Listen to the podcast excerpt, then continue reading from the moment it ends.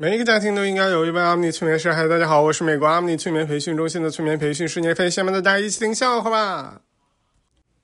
小明去买汤，有八块钱一碗的，也有十块钱一碗的。他问老板：“这十元和八元有啥区别呀？”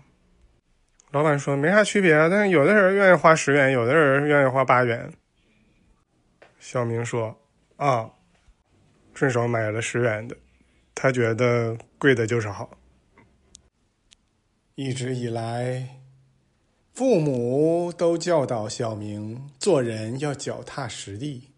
直到后来，他脱下鞋脚踏实地的时候，发现不太好啊。地上经常有什么玻璃碴子呀、石头啊、口香糖啊之类的。就算踩着不疼，你偶尔踩口痰也挺那啥呀。踩完了之后，你蹭不蹭？你蹭哪儿？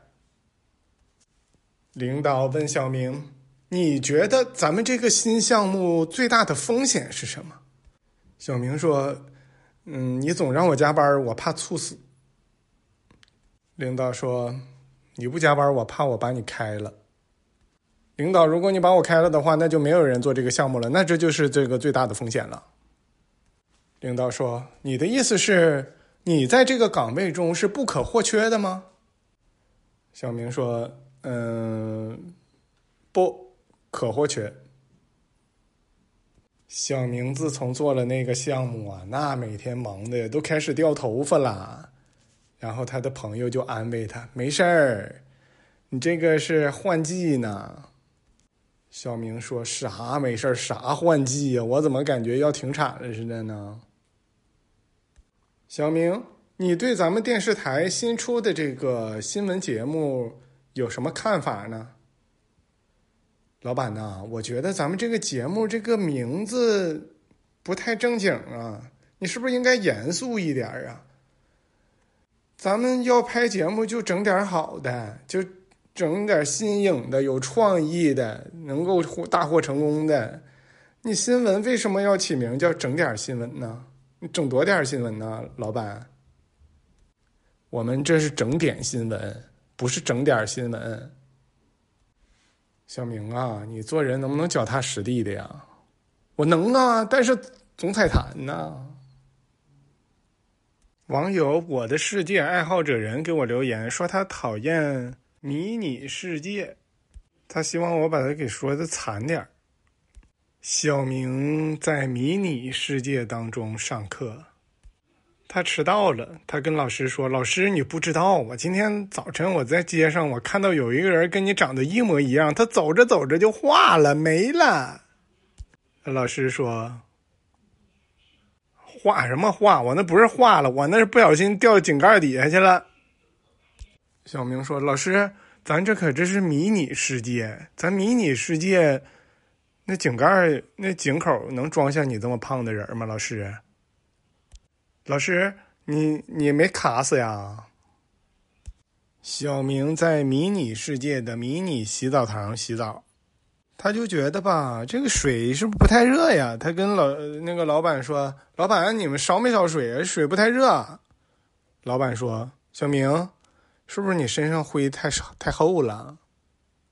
小明说：“不知道啊。”我穿棉袄呢，在迷你世界当中，小明相信人定胜天，因为他跟迷你世界当中的一些美女聊天的时候，那些女生总能把天给聊死。网友张丽给我留言说，他讨厌西门吹雪。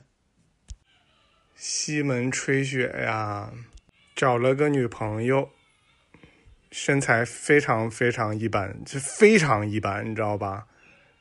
就看不出来是女生那种一般。有一天呢，西门吹雪就跟他女朋友说：“你看你这长得，就像个男的似的。”哎，他就把他女朋友给说哭了。然后啊，正好这时候邻居过来了，看西门吹雪女朋友在那哭呢，就问：“你怎么了？怎么哭的像娘们似的？”网友零九 rx 给我留言说他讨厌王浩宇。王浩宇问他爸：“为什么我同学的零花钱都比我多呢？”他爸爱怜的对他说：“孩子，是因为你的零花钱都比你的同学少。”王浩宇简直是豁然开朗，哇塞，原来是这个原因呐！他爸内心感慨：这孩子以后只能是蠢死的呀。王浩宇这时候看见他爸在那偷笑，他就机灵起来了，问他爸：“爸爸，你说实话，到底你是不是因为我长得帅你才笑的？”他爸差点哭死呀！这智商。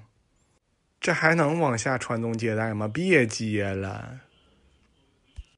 王浩宇后来成为了个演员，他演戏吧就被别人都要骂死了，他就抱怨，他说：“我这么努力，你们都看不到我的努力吗？老百姓们，观众朋友们。”一个观众朋友给他回复说：“你都已经努力了，你还演成这样，你是不是应该考虑别演戏了？”你这演技，这简直是让人哭死呀！你目前为止所有的戏都是演死人吧？你这努力有用吗？你在那躺着就好好的就得了呗，你还非得诈尸啊？我说呀，你这是要表现死人的丰富的内心世界吗？现在这疫情感觉要过去了，我们这准备要举办催眠培训了。要开始忙碌起来喽！各位听众朋友们，你们已经给我写了一大堆你们讨厌的人了，我一直没空回复啊，我会一直往外，我我一直会编的啊，你们别着急。非常感谢大家的收听，我们下次再见。